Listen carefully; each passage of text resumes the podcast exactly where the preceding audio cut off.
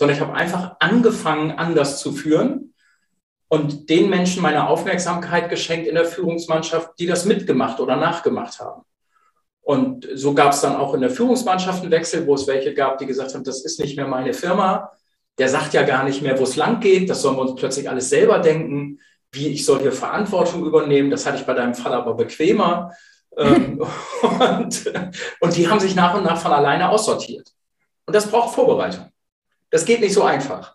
Das ist ein langer Weg. Und das ja. Beste ist so eine Aufgabenliste und wirklich einzeln die Aufgaben angucken.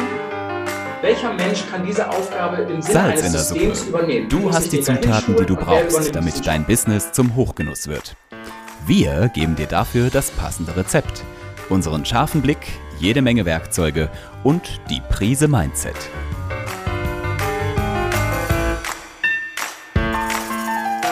Salz in der Suppe dein Business-Podcast, wenn du dich für Employer Branding, Storytelling und den etwas anderen Businessaufbau interessierst. Mit Anik und Lisa.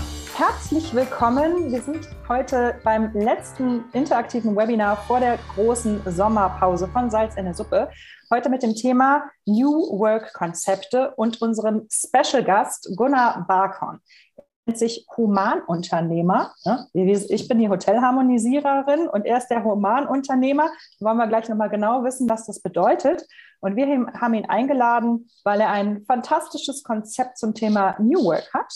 Ähm, da würden wir gerne mehr zu wissen. Und wir würden uns natürlich auch wahnsinnig gerne mit euch zum Thema New Work austauschen, weil ihr wisst, das ist ein Thema, was Annik und mir persönlich extrem auf der Seele brennt und da wollen wir immer up to date bleiben. Schön, dass ihr da seid. Ähm, ich verabschiede mich jetzt ein bisschen. Ich bin die Tippermaus. Ansonsten werden Annik und Gunnar jetzt hier den Lied haben und ihr alle, die mitmacht, äh, gerne reingrätschen, wenn ihr Fragen habt, Kommentare habt und ordentlich mitmachen. Viel Spaß. Ja, erstmal auch von mir ein herzliches Hallo. Und Gunnar, ja, vielen Dank, dass du uns heute deine Zeit schenkst und würdest du uns zum Anfang gleich mal verraten in äh, drei Sätzen, wie bist du auf den Namen Humanunternehmer gekommen? Was bedeutet das? Ähm, ja, da, da, da, kommt jetzt eine längere Antwort. Ich hoffe, ihr seid drauf gefasst. Also, als ich 98 in dritter Generation das elterliche Metallhandwerksunternehmen übernommen habe, ähm, was macht man da so mit nicht ganz 30? Man stellt sich vor die 100 Mitarbeiter und hält so eine Art Regierungserklärung, so eine Antrittsrede so im Rahmen einer Betriebsversammlung. Und dann habe ich da gestanden und habe den ganzen Haufen Unfug erzählt. Vieles, was wo ich heute sagen würde, oder oh, gehe ich zum Fremdschämen in den Keller. Äh, unter anderem habe ich aber auch erzählt, ich möchte mit euch ein Humanunternehmen schaffen. So, tolle Idee. Äh, ich hatte selber überhaupt keine Ahnung, was ich damit eigentlich ausdrücken will und wohin das führt. Und äh, die waren auch alle entsprechend, ähm, wie soll ich das sagen, komisch gelaunt dann. Also die eine Hälfte hat gedacht, scheiße, in dem Laden, das wird nichts mit der Rente, seh zu, dass du einen anderen findest. Und die andere Hälfte hat sich halt gefragt, um Gottes Willen, was meint der damit? Und das hat, was ich damit meinte, hat sich erst über die Jahre entwickelt. Und nach dieser Betriebsversammlung war der Name auch wieder weg. Also das, der hat gar nicht dauernd eine Rolle gespielt. Wir machen jetzt ein Humanunternehmerkonzept. Der war mir nur spontan eingefallen, weil menschenorientierte Unternehmensführung fand ich zu lang. Fand ich nicht geeignet für eine Betriebsversammlung. Und dann ist der Name wieder hochgekommen ähm, mit dem Buchschreiben und dann braucht man ja einen Buchtitel.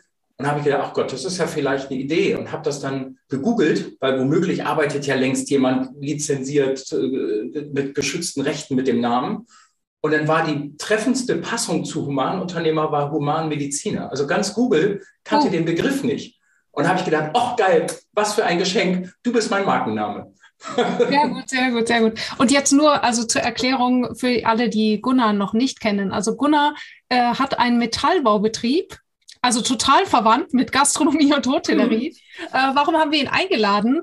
Ähm, ja, weil ich glaube, es ist ähnlich schwer, einem Metallbauer zu erklären, dass äh, äh, oder oder jetzt zu sagen, hey, wir wir ähm, stellen jetzt mal alles um wie vielleicht ähm, einem Gastro-Team, was einfach so die tägliche Routine gewohnt ist. Das ist nicht im Sinne von, dass die Leute das nicht wollen, sondern dass es einfach relativ ungewöhnlich ist, das auch eben in diesen Branchen zu versuchen und nicht nur in irgendeinem schicken Start-up. Wie haben denn die Leute damals reagiert? Neben der, ach Gott, die Rente. Na, die, Die haben recht gelassen reagiert, weil das sind ja so Metallbauer, das sind schon bestandene Jungs, coole Socken. Die bringt so schnell nichts aus der Fassung. Äh, und die haben gedacht, na komm, den treiben wir die Flausen auch noch aus. Und es war dann ein Prozess über eine längere Zeit, äh, ein großer Umbauprozess für das Unternehmen von außen betrachtet. Also wir haben etliche Abteilungen umgebaut, äh, geschlossen und, und, und. Ähm, und dabei fand der innere Prozess, Veränderungsprozess, also wie ändern wir hier Führung, nebenbei statt. Da war gar nicht ständig so eine Lupe drauf und das haben wir auch nicht als Sau durchs Dorf getrieben und da äh, viel drüber gesprochen, sondern ich habe einfach angefangen, anders zu führen und den Menschen meine Aufmerksamkeit geschenkt in der Führungsmannschaft, die das mitgemacht oder nachgemacht haben. Und so gab es dann auch in der Führungsmannschaft einen Wechsel, wo es welche gab, die gesagt haben, das ist nicht mehr meine Firma. Der sagt ja gar nicht mehr, wo es lang geht. Das sollen wir uns plötzlich alles selber denken. Wie ich soll hier Verantwortung übernehmen. Das hatte ich bei deinem Fall aber bequemer. Ähm, und, und die haben sich nach und nach von alleine aussortiert. Also es ist ein Kulturwandel, den man anstößt und der hat Folgen, nach innen wie nach außen. Und dann gibt es Menschen, die, die, die, für die ist das wie eine, wie eine Erlösung, die sagen, oh Gott, endlich hört die ne, Command-and-Control-Philosophie von vorher auf. Oder es gibt eben Menschen, die, äh, die sagen, das ist gar nicht meins und ich fühle mich verunsichert von so viel Freiheit und, und, und so viel selbst entscheiden müssen und dürfen ähm, dass sie dann sich nicht mehr wohlfühlen und gehen. Und dann gibt es auch den Effekt von außen, dass welche sagen, wow, geiler Laden, da wollte ich in, in so einer Kultur schon immer arbeiten und die dann dazukommen. Sag mal, wann das war und wie du da drauf gekommen bist, das überhaupt umzustellen, weil ich glaube, zu der Zeit war da der Begriff New Work, gab es den dann schon so groß? Nee. Nein, also äh, Friedhof Bergmann hatte seine Bücher schon geschrieben, mhm. ähm, äh, die ich äh, bis vor kurzem gar nicht kannte, davon mal ab.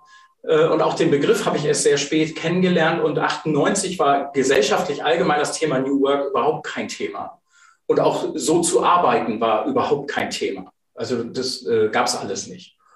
Und ähm, das war auch gar nicht die Idee, jetzt irgendein Konzept zu finden für Baumumarmungsseminar, wir küssen uns, bis du wund bist und haben uns alle furchtbar lieb. Das war gar nicht die Idee, sondern äh, ich hatte den Antrieb, dass die Art und Weise, wie da geführt worden ist, mir einfach überhaupt nicht behagt hat. Also ich bin aufgewachsen, so ne, äh, bewusstes politisches Denken entstand so als Schüler irgendwo in den 70ern, in den 80ern, so äh, No Future, Jeans und Parker, ganz viel Ellbogen aus einer verunsicherten Welt und, einem, und, und die Leute waren so aggro miteinander.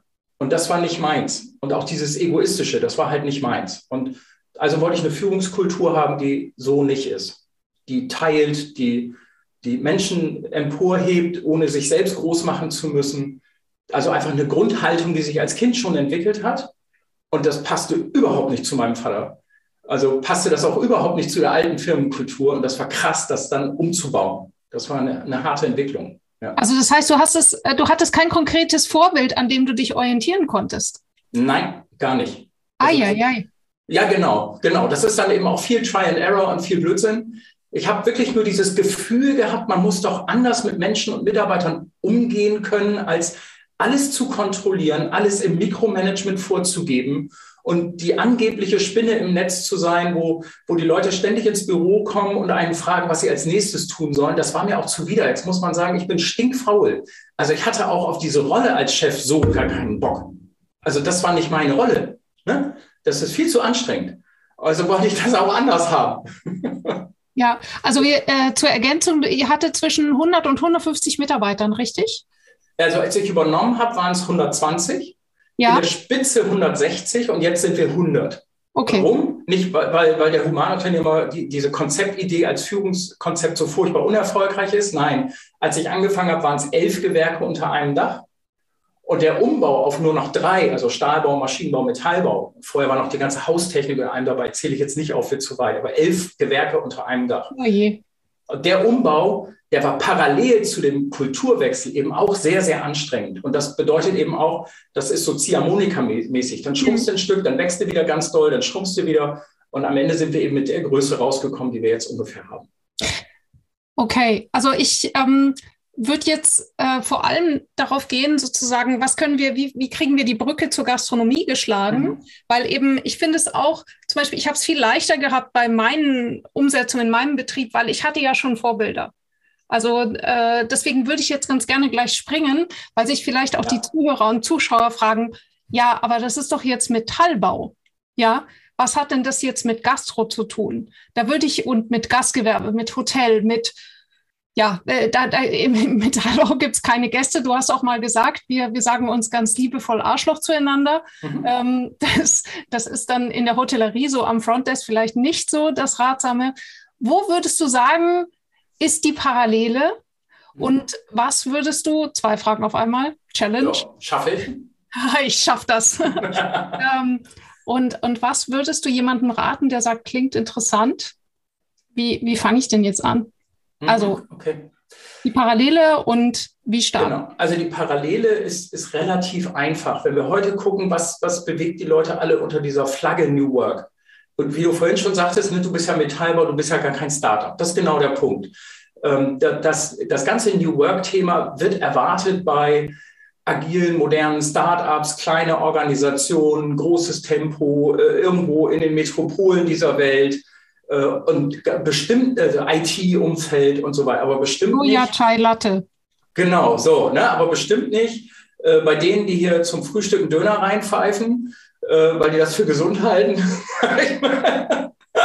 und im Metallbereich, also Metall ist wie soll ich das sagen, ist schon ähm, sehr konventionell. Metallhandwerk, ähnlich wie die Gastronomie, ist auch keine, kein New Business. Ja? Ähm, wir sind sehr traditionell, wir sind 80 Jahre alt als Firma und in der Wesermarsch, die, die Wesermärscher mögen es mir verzeihen, aber sehr provinziell. So, und da würde man das nicht erwarten. Warum gehört das genau dahin? Wenn man Friedhof Bergmann mal verstanden hat, dann ist New Work etwas, also eine neue Arbeit, etwas für die Berufe, die mit harter körperlicher Arbeit mehr Freiheit verdient haben, mehr Selbstbestimmung, mehr Entfaltung ihrer Persönlichkeit. Also die Soja-Chai-Latte-Säufer, die können das gerne alle weitermachen. Da will ich mich ja gar nicht so groß drüber auslassen. Aber New Work ist was anderes als Kickertisch, Bällebad und, und, und, und irgendwelche Obstkörbe. Das ist der Punkt. Und da sind Gastronomie und Metallhandwerk ganz nah beieinander, weil das ist harte, ehrliche Arbeit. Das sind, das sind Menschen, die die mit ihrem körperlichen Einsatz ihr Geld verdienen. Und da würden wir heute New Work nicht verorten. Und aber genau da gehört es hin. Also äh, ne, diese ganze Homeoffice-Diskussion, ja, Entschuldigung, wenn Metallbauer Homeoffice machen oder wenn ein Gastronom Homeoffice macht, dann nennt das der Fiskus Schwarzarbeit. Denk da mal in Ruhe drüber nach, was das eigentlich heißt. So, also das ist eben nichts für diese Büroelite. Die dürfen ja auch gerne New Work machen. Aber was wir möchten ist, Menschen mit harter körperlicher Arbeit in die persönliche Freiheit und Entfaltung führen. Und dafür braucht es Konzepte, dafür braucht es einen Rahmen und mögliche Bedingungen. Und siehe da, ich habe die Challenge nicht gewonnen. Doch, ha, sie fällt mir wieder ein. Die zweite Frage, wo fange ich denn an? Bei mir selber und sofort. Und wie bringe ich jetzt Leute in die Freiheit und in die Selbstverantwortlichkeit, in die Selbstwirksamkeit, indem ich aufhöre, als Chef Dinge zu dominieren, die mich beim besten Willen nichts angehen? Indem ich zum Beispiel aufhöre, als Chef der, der, der heißeste Kandidat, denn am nächsten am Kunden zu sein. In der Gastronomie ist das noch leichter als in, in, in so einem Handwerksbereich. Ganz viele Handwerksunternehmen, da dominiert der Chef den Draht zum Kunden. Ähm, und wenn ich aber ganz nah bei meinen Kunden bin, dann bin ich ja meinen Mitarbeitern auf dem Weg zum Kunden im Weg. Also wir, wir, die, die, können da gar nicht die erste Geige spielen. Die, die kriegen gar nicht die Sahne ab vom Kunden, also den, das, wie soll ich sagen, die, den, das persönliche Lob, die Anerkennung und allem. Das würde ich als Chef dann abkassieren. Und das ist dann nicht meine Rolle. In der Gastronomie, je nachdem, wie das einzelne Unternehmen gebaut ist, ähm, ist auch dort der Chef, ähnlich wie ich hier in meiner Rolle, der, der Leuchtturm, die Galionsfigur, aber die, den direkten Kontakt mit dem Kunden, den, den Handling, das Handling am Gast, das überlässt man doch bitte seinen Leuten, weil das ist doch das, was die Befriedigung der Arbeit in der Gastronomie bedeutet, den Umgang ganz nah am Gast, zu erkennen, ich habe dem was Gutes getan, da kommt ein Lächeln zurück, der fühlt sich wohl, weil ich eine gute Gastgeberrolle habe. Und wenn ich da als Chef zwischenfusche, dann, dann mache ich was kaputt. Also da ist die Gastro sogar dem Handwerk voraus. Hm? So, und, und dann die, die eigene Mannschaft eben auch groß sein zu lassen. Da finde ich, kann die Gastro noch was tun. Da wird viel zu viel, so wie ich das wahrnehme, ähm, getreten, zu wenig gewertschätzt. Weil ja. man dann so denkt, die Anerkennung und Wertschätzung kommt ja vom Gast, da muss ich als Chef mich nicht einmischen. Das ist aber falsch. Ja, ich will ja auch äh, in der Rolle meinem, meinem Chef gefallen. und dem, dem Unternehmen dienen, und wenn ich diese Rückmeldung gar nicht bekomme über keine Rück, also über keine Aussagen vom Chef, dann bin ich an der Stelle desorientiert.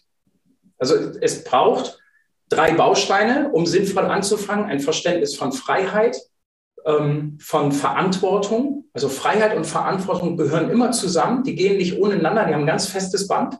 Je mehr Verantwortung ich bereit bin zu tragen, umso mehr Freiheit darf ich haben. Und das ist etwas, was der Chef seinen Mitarbeitern erklären muss. Und dazu gehört aber, und das versauen die meisten Chefs, das dritte Standbein, sonst steht, kippelt dieser Tisch nämlich. Ne? An drei Beinen steht sicher. Ähm, das ist das Thema Sicherheit. Also ich muss meine Mitarbeitenden in Sicherheit bringen, dass wenn sie mal sich in der Verantwortlichkeit überschätzt haben oder in der Freiheit überschätzt haben, dass es sie nicht den Kopf kostet, sondern dass es immer auf der Dialogebene auch gelöst wird, dass wir beieinander sind, zueinander stehen. Und dann hast du aus Freiheit, Verantwortung und Sicherheit eine stabile Ebene, wie du den Beziehungsaufbau zu deinen Mitarbeitenden zu einem Erfolg am Gast führst. Das war jetzt ein langer Monolog. War das okay? Das ist alles okay. also ich, äh, ich glaube, du hast es mal gesagt. Ich habe gerade überlegt, bitte korrigiere mich. Verantwortung trägt der, der die Antwort gibt. War das von dir? Ja, das, äh, das ist von mir. Äh, also das ist sehr einfach. Wer antwortet, übernimmt Verantwortung. Ähm, und so habe ich auch hier in der Firma angefangen. Ich habe aufgehört zu antworten, weil das ist das Übliche. Alles rennt zum Chef und stellt eine Frage und möchte von dem eine Antwort. Und damit haben sie die Verantwortung im Raum gelassen. Weil wenn ich als Chef antworte, dann habe ich ja gesagt, wo es lang geht. Und damit hat die Verantwortung für die Lösung nicht mehr der Mitarbeiter. Der ist eigentlich mit der Lösung in die Tür gekommen, hat sie mir nur vorgeschlagen. Ich sage, yo, und zack, mit diesem simplen Yo habe ich die Verantwortung übernommen. Und diesen Reflex zu unterbinden und zu sagen, Mach, wie du das für richtig empfindest. Wir können uns austauschen über, nach welchen Kriterien kannst du deine Entscheidung führen und, und, und. Aber ich übernehme nicht die Verantwortung, indem ich eine Antwort darüber gebe, was ist jetzt der nächste Schritt. Das musst du selber wissen, denn mit dieser Verantwortungsübernahme steht und fällt deine Freiheit.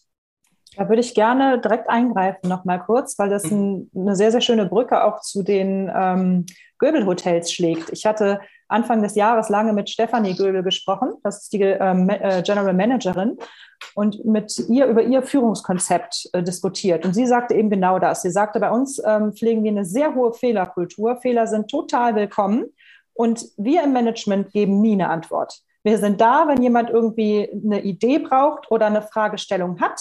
Aber wir antworten nicht darauf, sondern wir fragen dann weiter, wie würdest du es denn erledigen? Was denkst du ist jetzt das Beste? Ähm, traust du dir das zu, dann geh deinen Weg. Ja? ja. Und das finde ich halt auch so, so wunderschön. Also sie sagt wirklich, sie, sie verschließt ihren Mund mit all ihren Ideen, weil sie sagt eben genau wie du, ähm, du, du bist, also derjenige, der am Gast ist, der hat seine eigene Idee, das zu tun. Wenn ich ihm meine Idee aufoktroyiere, dann kommt es nicht authentisch, nicht selbstsicher rüber. Also entwickle den Mitarbeiter so, dass er seine eigenen Ideen findet und sagt denen Go. Und wenn es dann mies geht, dann sagt sie, ähm, okay, dann komm mal zurück, lass mal eben gucken, was ist hier passiert, wie können wir es besser machen. Von daher liebt sie Fehler, sagt sie. Sie sagt mhm. allerdings auch, ihr ist es wichtig, dass, ähm, dass man zu den Fehlern auch eine ähm, Bewertung findet, also eine Skala nach dem Motto, wie ist, wird es besser sein und wie vermeiden wir, dass es nochmal passiert, sodass derselbe mhm. Fehler nicht zweimal passiert. Weil dann sagt sie, dann war kein Lernergebnis, dann war irgendwas nicht in Ordnung. Ähm, aber grundsätzlich, wenn du wirklich aktiv zuhörst, aktiv Fragen stellst und die anderen das entwickeln lässt, dann passiert ein Fehler nicht zweimal. Und so führt sie alle ihre Unternehmen. Das sind eine ganze Menge und kommt super voran. Lisa, ich habe da einen Hinweis zu, eine begriffliche Trennung, die hilft, das im Kopf zu sortieren. Ja. Ähm, die, habe ich, die, die ist in meinem Buch nicht drin, weil die habe ich erst danach gelernt. Das eine ist ein Fehler. Ähm, ein Fehler ist das, wo das Wissen zum richtigen Verhalten, zur richtigen Lösung beim Mitarbeiter vorher eigentlich da war. Mhm. Das ist ein Fehler, über den müssen wir gleich nochmal gesondert sprechen. Mhm. Das andere ist ein Irrtum. Das Wissen war nicht da, der hat halt was probiert und es geht mal schief und mal nicht. Das ist, ja? schöne, das ist der Unterschied zwischen Fehler und Irrtum. Mhm. So, und ich finde Irrtümer voll geil. Also da stehe ich mega drauf, weil das bedeutet immer, der hat seine Komfortzone verlassen, der, der hat für, das, für sich und das Unternehmen eine Erfahrung gesammelt, wir können was damit machen. Mega. So, was mache ich mit Fehlern? Also wo das Wissen eigentlich da war. Der hätte es wissen können, verdammte Axt. Denk nach, du Idiot, das hat uns Geld gekostet, was soll der Scheiß? Nächstes Mal dich selber besser kontrollieren und, und, und. Ja? Mhm. Das ist ein Fehler. Ähm, also ich sage mal so, ein Irrtum wäre, da hat, ein, da hat ein, ein, äh, jemand am Gast eine Fragestellung zu, oder der beschwert sich übers Essen und jetzt weiß er nicht richtig, wie er sich dazu verhalten kann. Und er muss jetzt in dem Moment eine Lösung entwickeln. Und wenn mhm. das dem Gast, dem Gast am Ende nicht gefällt, dann war es ein Irrtum. Der hat etwas versucht, ging nicht.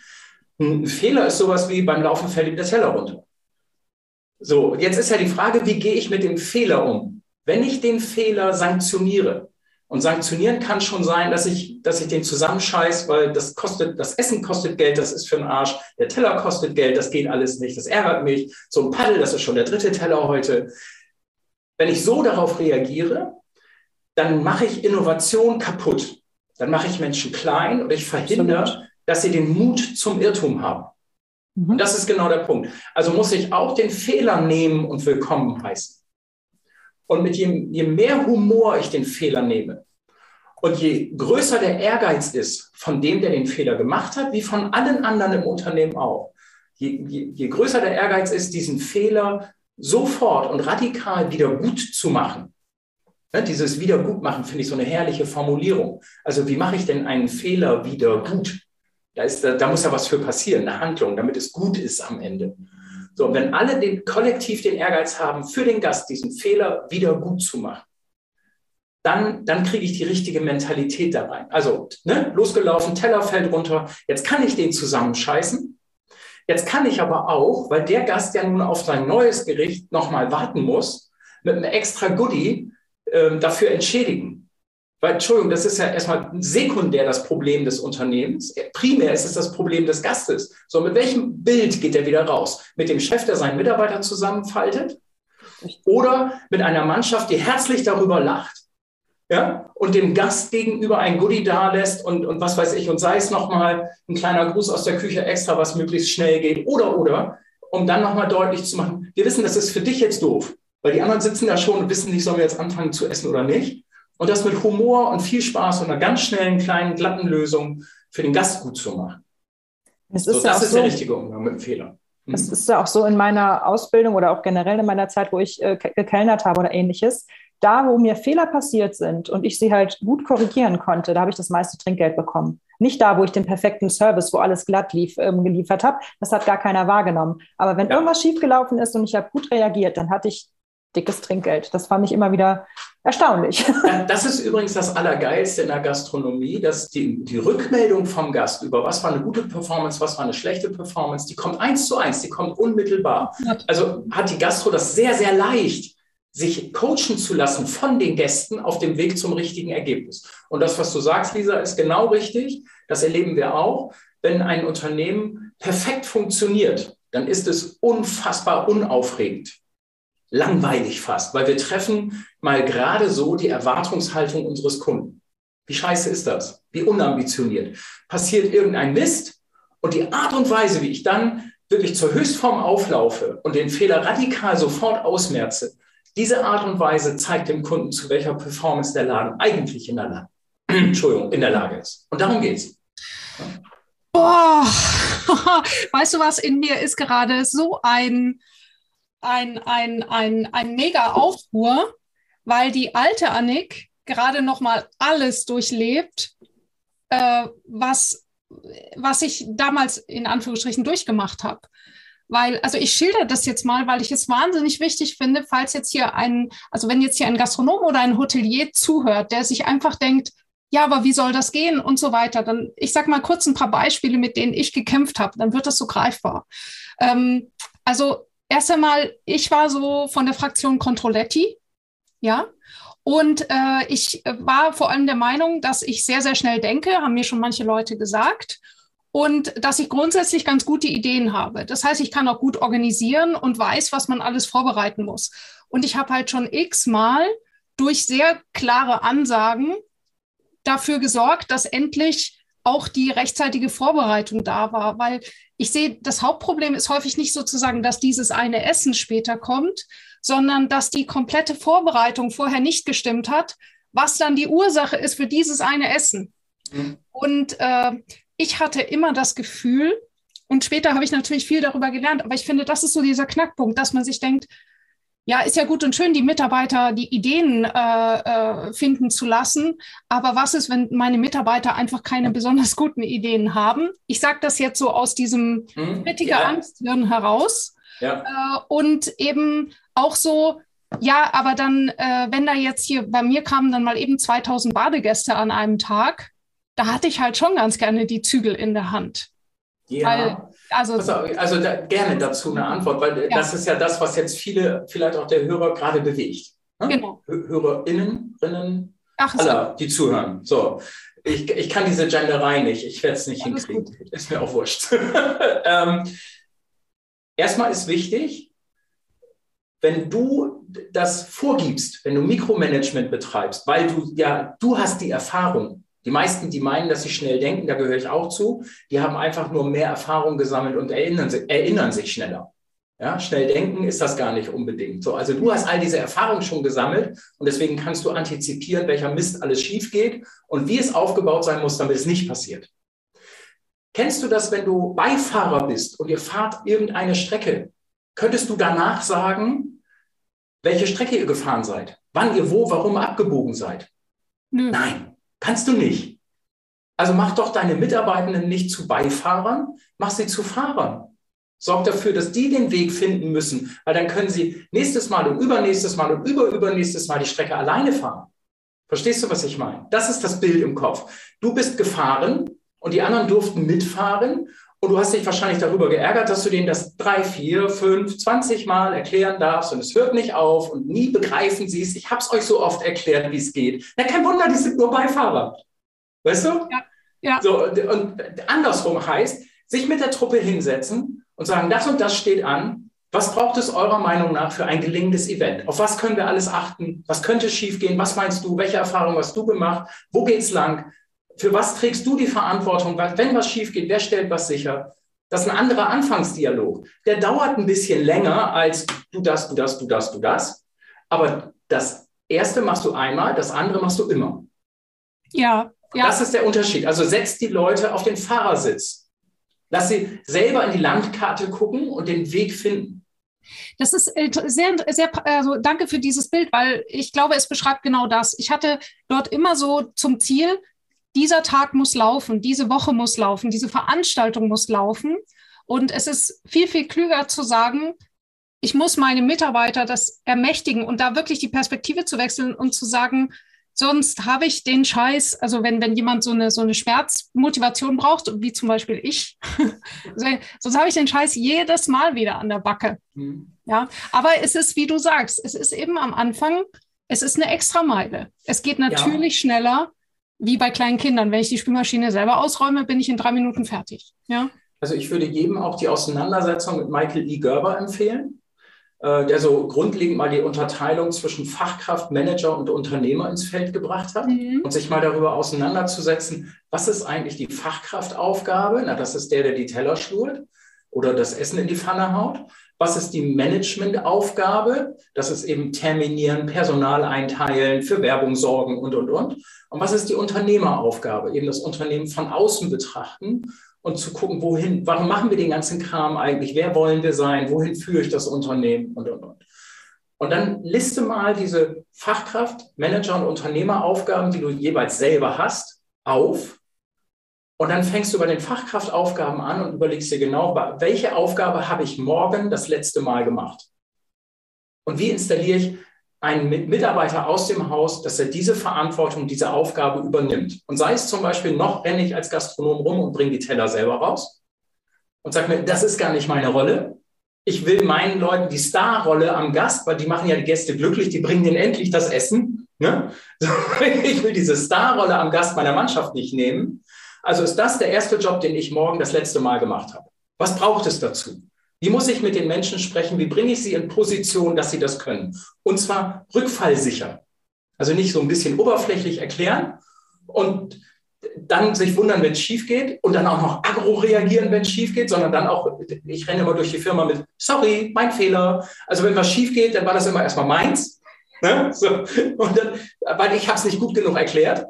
Und dann nochmal und nochmal, bis es sitzt. So, und dann nach und nach die Aufgaben abarbeiten. Ich bin in meiner Firma bei 100 Prozent Unternehmeraufgaben. Und selbst die fange ich jetzt schon an, an meinen Betriebsleiter abzugeben und bereite ihn auf die Unternehmerrolle nach mir vor. Ich mache null operativ. Ich sehe keinerlei Post oder Briefe oder sonst was. Ich spreche nicht mit einem einzigen Kunden. Ich fahre zu keiner Akquise hin. Ähm, ich unterschreibe hier nicht mal irgendeinen Auftrag, geschweige denn einen Bankbeleg oder so. Null. Ich habe null operative Aufgaben. Gar nichts. Und das braucht Vorbereitung. Das geht nicht so einfach. Das ist ein langer Weg. Und das ja. Beste ist so eine Aufgabenliste und wirklich einzeln die Aufgaben angucken. Welcher Mensch kann diese Aufgabe im Sinne eines Systems übernehmen? Wie muss ich den dahin schulen und wer übernimmt diesen Job? Genau, das ist, äh, das, Andrea schreibt auch, da sehe ich die Herausforderung und dieses Thema Loslassen auch noch. Ich meine, ähm, das wollte ich selber nicht wahrhaben. Und das, das wird auch vehement, wenn ich mit Leuten spreche, dann, dann, dann bestreiten die das am meisten, nämlich das Thema Angst. Ja. Ja, wie, äh, also dass, dass man als äh, Führungskraft riesige Angst hat, davor loszulassen. Und ich würde mal sagen, für mich ist die größte Herausforderung gewesen, diese Angst zu überwinden. Und ich bin daran auch regelmäßig gescheitert. Also das war nicht sozusagen eine einmalige Entscheidung, sondern das ist sozusagen, ich denke mal, das ist eine Lebensaufgabe oder wie siehst du das? Ja, wobei ich wahrscheinlich geboren durch den Charakter da einen Vorsprung habe. Mhm. Ich bin sehr angstfrei in allem. Ich bin auch aufgewachsen nach dem Motto, blamiere dich täglich und das gelingt mir bis heute ziemlich gut, ähm, weil, das, weil das Sympathie erzeugt. Also ich kann dann mit meiner eigenen Fehlerhaftigkeit enorm gut umgehen.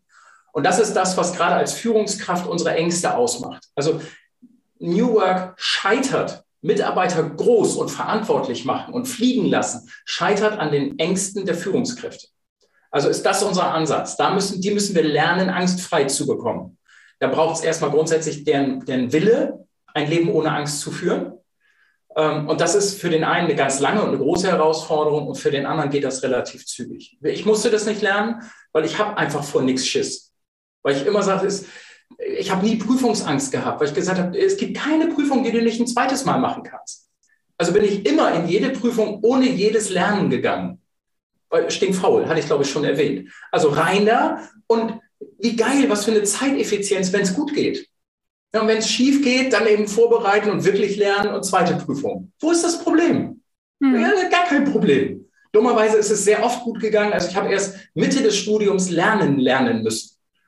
Weil da ging es dann ein paar Mal schief und dann musste ich erst lernen, wie Lernen funktioniert. Aber ich habe auch keine Angst vor, was die Leute sagen, mein Ansehen oder so. Das ist mir vollkommen egal. Du merkst ja auch, ich habe eine relativ schlichte Sprache. So drei Viertel der Vokabeln kommt ungeschminkt aus der Porzellanabteilung. Ähm, weil ich mir keine Sorgen darüber mache, was andere über mich denken können. Und das sind so Ängste, die Führungskräfte typischerweise haben. Vor allen Dingen dieses, was die Leute sagen, bezogen auf die eigenen Mitarbeiter. Wie sehen die mich denn? Und wenn ich aber ganz natürlich bin und nicht versuche, eine Fassade aufrechtzuerhalten, sondern wenn ich der Mensch bin, der ich bin, dann habe ich ganz viel Energie gespart. Und diese Energie kann ich in diese Menschen stecken und sie ins Fliegen bringen, weil sie mein volles Zutrauen haben, weil, weil ich sie eng begleite, das verwechseln auch viele. Loslassen und Alleinlassen sind zwei ganz unterschiedliche Zustände.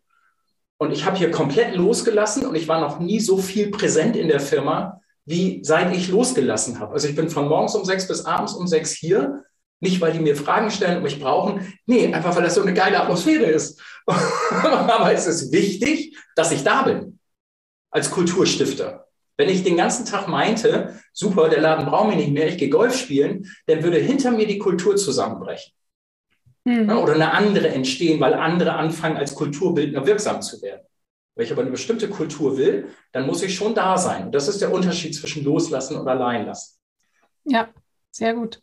Die, äh, ich meine, wir dürfen auch nochmal im Hinterkopf behalten, dass diese, die Wirkung ist riesig. Also ich durfte das ja selber äh, ausprobieren das war, äh, wir haben dann die Gehälter zum Beispiel offengelegt. Also ich hatte eben auch, ich hatte einfach nur dieses Bild im Kopf, dass ich gesagt habe, ich möchte, ich liebe diesen Beruf und ich spüre aber diese, diesen Stolz auf diesen Beruf, spüre ich weder bei den Mitarbeitern noch spüre ich ihn bei den Gästen. Ich wurde ständig gefragt, was ich denn studiere, als ich gekellnert habe, voller Freude. Dabei hatte ich mein Studium abgebrochen, um genau diesen Beruf zu erlernen, ja. ja.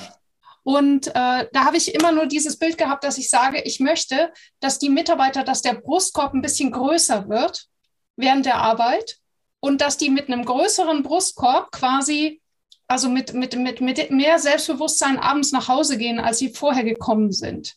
Und das war, das war sozusagen oder ist auch immer noch mein Leitbild, also mein, mein Antrieb. Und äh, die, die Effekte waren die, dass die Mitarbeiter die Konflikte, viele schwelende Konflikte haben sich langsam gelegt. Und die, äh, wir haben dann eine Gewinnbeteiligung eingeführt und die Mitarbeiter haben dann angefangen, mir, ich formuliere es mal so, den Dienstplan wegzunehmen, weil sie gesagt haben, jetzt wo wir gewinnbeteiligt sind, äh, wollen wir auch was dafür tun. Erste, erste Maßnahme, wir wollen den Dienstplan selber schreiben. Und äh, dann habe ich mich selber geschützt, weil ich bin vorher immer, habe mich verantwortlich gefühlt und bin dann eingesprungen. Und da habe ich gesagt, okay, wenn ihr den schreibt, dann springe ich auch nicht mehr ein. Ähm, äh, weil sonst habe ich so viel Angst, dass ich euch das gleich wieder wegnehme. Ich war da ganz offen. Und dann haben die gesagt, ja, ist okay. Und damit hatte ich zwei Fliegen mit einer Klappe. Ja. Nämlich, die Mitarbeiter hatten die totale Freiheit dabei. Und ich war auf einmal unglaublich entlastet.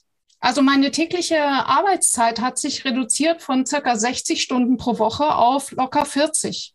Mhm. Und es gab dann zum, äh, zum Schluss gab es Tage, da bin ich um neun zur Arbeit gegangen und um halb zehn hätte ich schon wieder nach Hause gehen können. So, und jetzt, sag, jetzt hast du gefragt, wo sind die Parallelen, was das Thema New Work angeht, zwischen Gastro und, und Metallhandwerk? Ähm, hier gilt auch komplette Transparenz. Jeder weiß, welcher Kollege in welcher Entgeltgruppe ist und, und, und. Also jeder könnte, ich sage mal, mit einer Fehlerquote von 5 Euro plus minus das Entgelt seines Kollegen errechnen. Ja. ja. So, weil ich sage mal, ganz offenlegen ist, ist durchaus ein Datenschutzthema. Äh, da muss man auch gucken, habe ich über, über alle das Commitment und, und, und. So, wir haben strukturell gelöst, dass mhm. wir das Commitment gar nicht brauchen, weil jeder weiß, in welcher Entgeltgruppe der andere ist, Ende der Durchsage.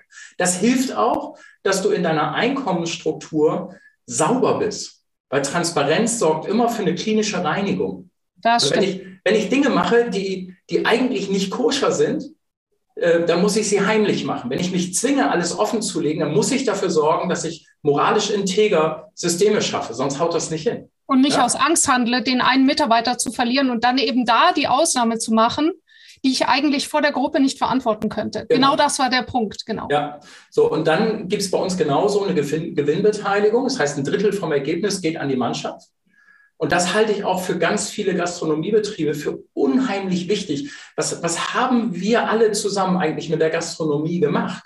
Wo gibt es denn noch in Vollzeit Kellnerinnen und Kellner, die, die von der Ausbildung bis zum Renteneintritt auch diesen Job machen? Und nicht irgendwann in Teilzeitverhältnisse abrutschen oder jede Menge mit Studenten oder Schülern als billige äh, 400 Euro Kräfte da zugefüttert wird. Und dann wundere ich mich, wenn ich keine Fachlichkeit drin habe. Also ich sehe das, ob mir jemand, der ausgebildet ist, ein Bier hinstellt oder einer ohne Ausbildung. Das kann jeder Depp sehen. Ich muss nur gucken, wohin das Label vom Glas zeigt. Ja? Wird mir das präsentiert, dann hat da offensichtlich einer mal was gelernt. Oder gu guckt dieses äh, Bierlogo, Gott weiß wohin. Ja. So, ne? Weiß einer, dass ich einen Daumen breit das Besteck vom, vom Tischrand weglege oder nicht? So, also Kleinigkeiten. Also du merkst, ich habe ein bisschen mit Gastro zu tun. habe da auch mal gearbeitet. Ähm, aber das sind die kleinen, feinen Unterschiede, woran man dann sehen kann, habe ich da ein Ausbildungsniveau oder nicht. Und wenn ich sage, dieser Gastronomiebetrieb ist dazu da, Menschen eine gute Zeit zu machen, ein Stück Unterhaltungstheater zu spielen und das mit einem lecken, lecker Essen anzureichern, dann kann ich mir auch Vollzeitkräfte vernünftig leisten. Und dann mache ich nicht selber mein Business durch billig, billig kaputt. So, und ja. dann habe ich auch eine gesunde Struktur. Dann binde ich Menschen über Beteiligungssysteme an, der Firma, an die Firma und, und, und. Und ganz wichtig eben, also wie, uns war es persönlich wichtig, eben keine Umsatzbeteiligung oder keine Warenkostenbeteiligung zu machen, sondern immer das Endergebnis, wo ich gesagt habe, wisst ihr was, mir ist, also ähm, den Weg findet ihr selber. Übrigens noch ein Thema, zu, noch, noch was zu Geld. Ja. Äh, in, in ganz vielen Gastronomiebetrieben erlebe ich, dass das Thema Trinkgeld ein individuelles Thema ist. Das heißt, der Einzelne am Gast bekommt das. Dann gibt es wieder Betriebe, die hauen es alles in einen Topf und verteilen es auf alle, was ich sinnvoll und richtig finde. Auf jeden Fall. Denn das Trinkgeld ist immer eine Antwort auf die Gesamtperformance des Unternehmens. Ja. Das ist genauso wie wenn es in einer Firma einzelne Vertriebsprovisionen gibt. Das halte ich für so unfassbar toxisch und, ja. und, und so menschenverachtend. Äh, das gehört für mich grundsätzlich abgeschafft. Ich finde das ganz, ganz furchtbar. Äh, sondern das ist immer eine kollektive Leistung des gesamten Teams und dann gehört es auch über alle verteilt. Und dann kann das Team untereinander Regularien entwickeln, wie sie sagt, okay, der einzelne Beitrag zur Wertschöpfung ist unterschiedlich, deswegen wird es auch nicht mathematisch gleich geteilt, sondern wir haben eine Logik dahinter, die hilft, eine faire Verteilung des Beitrags zur gemeinsamen Wertschöpfung zu ermitteln. Auch dafür gibt es logische Systeme. Mindestens würde ich anfangen mit linear durch die Anzahl Köpfe teilen. Aber es gibt eben bessere Lösungen als nur das. Ja, ja, auf jeden Fall. Und genau das haben wir auch immer gesagt. Du äh, zum Kellner, du ohne sauberes Geschirr wird es dann auch schwierig mit dem Trinkgeld. Ja. Ähm, und äh, also noch in Bezug auf Gewinn. Also bei uns war es so, dass sich im ersten Monat mal eben, also als wir es eingeführt haben, hat sich der Gewinn verdoppelt. Und wenn sich der Gewinn dann mal eben im Monat von 5 aus 10.000 Euro verdoppelt, das ist für so einen kleinen Betrieb schon eine große Nummer. Hm. Also deswegen kann ich das auch wirklich nur jedem raten ja, ein, wie du selber, du hast am Anfang was ganz, ganz Wichtiges gesagt, weil wir äh, kommen ja jetzt so langsam zum Schluss dieser Sendung. Ja. äh, zu sagen, bei dich selbst anfangen. Was würdest du sagen? Also ich bin ja jemand, mich inspirieren total Bücher oder äh, Seminare. Äh, ja, Seminare ist manchmal schwierig, dann äh, wegen jetzt, wenn wieder irgendwas mit Corona ist. Aber ja, was für Bücher oder was für Vorbilder würdest du empfehlen, wenn mhm. jemand jetzt damit anfangen möchte? Ja, also es gibt so ein paar Lieblingsbücher, die ich gerne einführe. Also erstmal grundsätzlich alles, was Simon Sinek von sich lässt, finde ich geil. Ja, auf jeden Fall. Ähm, gerade für die Gastronomie sehr passend, gute Chefs essen zuletzt. Ja. Das ist so ein Angriff auf die berufsmäßigen Egomanen, finde ich sehr passend. Ähm, äh, frag immer erst, warum, ist auch schön, aber ich glaube gar nicht primär. Also viel besser finde ich gute Chefs essen zuletzt. Ähm, dann finde ich von Lars Vollmer, wenn es auch um eine Arbeitsorganisation geht. Und wir haben ja in der Gastronomie ähm, eher einen roten Bereich. Jetzt müsste ich blau und rot erklären, lasse ich mal, aber mhm. eher einen Kreativbereich. Also wie gehe ich denn mit dem Gast um? Die Antwort auf diese Frage ist immer wieder neu. Das, da gibt es keinen Standard, auch wenn es sowas wie Systemgastronomie gibt. Da fühle ich mich dann aber auch wie ein, wie ein Industriewerkstück, wenn die mit mir durch sind. Ne? Ähm, Insofern gibt es da auch einen Unterschied. Lars Vollmer. Ähm, und das allergeilste Buch, das hast du mit deinem Dienstplan erlebt, wie sich Menschen organisieren, wenn ihnen niemand sagt, was sie tun sollen. Ein geiles Buch. Sehr kurz, sehr klein, das schafft sogar ein Gastronom noch zwischen Feierabend und zu Bett gehen. Ähm, und mega geil. Also die beiden Empfehlungen würde ich raushauen. Ich könnte jetzt noch eine ganz lange Latte hinten dranhängen, aber wir lassen es mal bei den zwei, weil manche hören das nur und sollen sich das merken. Also Simon Sinek, gute Chefs essen zuletzt und das zweite, Lars Vollmer, ähm, was Menschen, wie sich Menschen organisieren, wenn ihnen niemand sagt, was sie tun sollen. Und jetzt darf ich egoistisch eins dranhängen. Natürlich der Humanunternehmer, neue Leichtigkeit für Unternehmen von mir. Warum? Weil da hinten die empfohlenen Bücher auch noch alle drinstehen. Und zwar nicht nur die zwei, sondern noch viele. Das war jetzt ein mega guter Tipp. Sehr gut platziert. Ja, wenn du mir die Tür so aufmachst, muss ich doch durchlaufen. Aber äh, ist doch klar, ist doch klar. Wir freuen uns einfach, dass du dir die Zeit genommen hast. Ich meine, ich habe dich das letzte Mal erlebt auf einer Bühne vor 500 Menschen, wo du die, ich glaube, anderthalb Stunden absolut verzaubert hast. Die standen danach alle. Das waren lauter Unternehmer und es gab Standing Ovations und ich würde äh, mit Fug und Recht behaupten, dass es der beste Vortrag von drei Tagen war. Also eben, deswegen. Das war wirklich. Hat, hat, mir aber auch reell Bock gemacht. Ja, ja, das hat man gemerkt. Gut. Ähm, sind jetzt noch Fragen? Äh, ansonsten würde jetzt kommen wir zur Zusammenfassung durch unsere Leser. Ja, erstmal noch eben sind Fragen von euch, die ihr hier noch zugehört, gelauscht habt. Ein paar Anregungen noch von eurer Seite, wo ihr sagt, hey, achso, doch, ich habe tatsächlich noch eine Frage, die habe ich nämlich noch aufgeschrieben. Äh, ähm, Annik, du hast äh, Gunnar angeteasert zu Blue New Work. Darf ich kurz, äh, what the Punkt, Punkt, Punkt ähm, bedeutet Blue in Verbindung zu New Work noch fragen? Ja, das soll deutlich in der Begrifflichkeit unterscheiden. New Work findet eben nicht in den Chai Latte Startup Büroetagen statt, sondern New Work, so wie Friedhof Bergmann sich das gedacht hat, findet bei der hart arbeitenden Bevölkerung statt. Und das sind für mich als Handwerker die im Blaumann, Also ah, New Work. Da kommt klar. das Blau her. Nicht, Sehr weil die schön. alle besoffen sind. Nein, nein. okay, alles klar. Dann habe ich das gut verstanden. Vielen das Dank nochmal dafür. gut. Okay, dann ähm, werde ich mal kurz gucken, dass ich den Bildschirm teile. Und zwar den richtigen. Mal gucken, ob ich den erwische. Das müsste der hier sein. Ähm, yep. So, ihr seht hier meine Schrift. Jetzt muss ich eben noch ja. mit der Maus hier runterkommen. Genau, also ich, also für alle, die, die jetzt äh, das erste Mal da sind, es wird jetzt hier eigentlich nur noch repetiert, die, die jetzt pünktlich raus wollen oder dergleichen, können sich hier verabschieden, keiner ist böse. Und die, die sagen, hey, lass uns doch nochmal gucken, was da zusammengefasst gesagt worden ist, die können gerne nochmal eben hier mit reinschauen. Die ersten winken schön, schau, schöne Zeit. Und wir fangen wieder im äh, September an, nur so zur Info, aber wir werden euch da sowieso ähm, noch die Infos dann über den Sommer zukommen lassen. Also, wo geht es hin mit Blue New Work? Das ist ein kleiner Zungenbrecher, ne? Also, Blue New Work ist dort, wo Menschen mit harter, einfacher körperlicher Arbeit schaffen. Ähm, die wollen wir in die persönliche Freiheit und die Entfaltung bringen und das ist für den Gunnar Blue New Work. Und er macht eine ganz klare Ansage an dich als Chef. Erstmal fängt es bei dir selber an. Ähm, höre auf, als Chef zu dominieren. Ähm, schon gar nicht bei Dingen, die dich gar nichts mehr angehen. Ähm, du bist als Chef der Leuchtturm ähm, und lass das Handling am Gast oder am Service oder wo auch immer ähm, du direkt arbeitest, deinen eigenen Leuten und nicht dir im Management. Ähm, du sollst nicht dazwischen funken. Und du sollst dafür Sorge tragen, dass deine Mannschaft größer wird und sich jeder quasi in deinem Betrieb entwickeln kann. Und das bedeutet mehr Wertschätzung, mehr Anerkennung, ähm, nicht nur vom Gast, sondern eben auch ähm, vom Management selber. Ähm, dann war die Frage, was braucht denn die Mannschaft ähm, für eine gute Führung? Und das fängt halt damit an, dass man als erstes Freiheit, als zweites Verantwortung oder nicht als zweites, sondern die drei Säulen sind wichtig. Freiheit, Verantwortung und Sicherheit solltest du als Manager äh, deinem, deinem Team geben, damit es sich entsprechend der neuen ähm, New Work-Kultur entwickeln kann. Ähm, da entsteht dann dieses, wir stehen beieinander, zueinander, wir haben gute Beziehungen.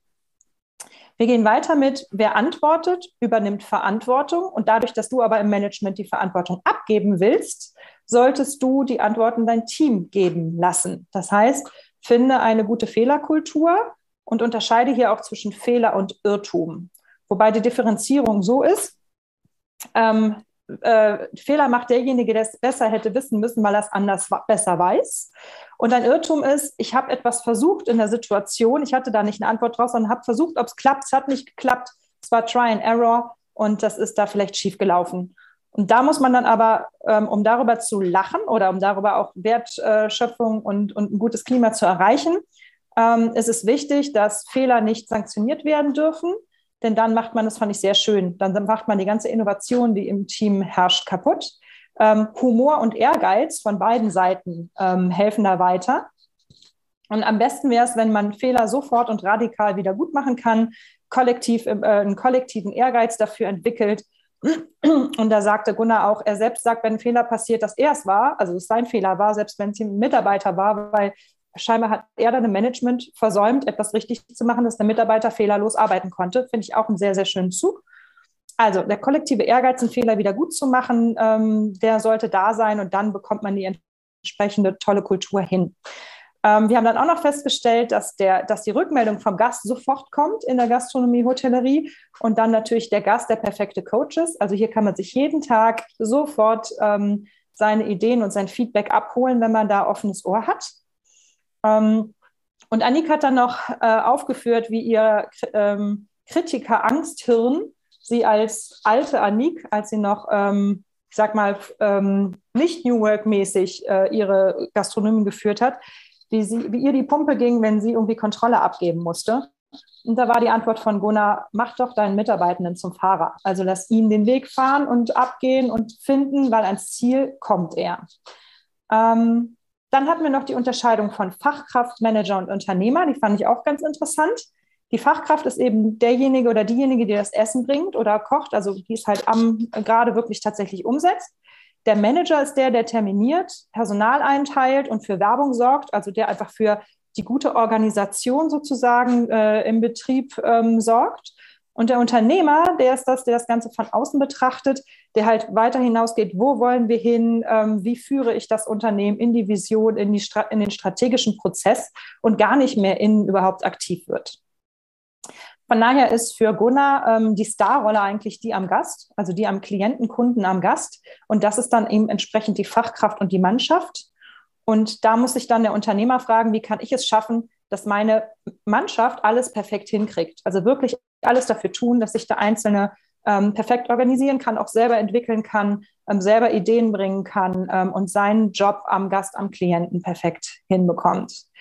Ähm, was haben wir hier? Ähm, die Aufgabenliste. Ah ja, genau. Dazu kann er sich die Frage stellen, welcher Mensch kann welche Aufgabe im Sinne des Systems übernehmen?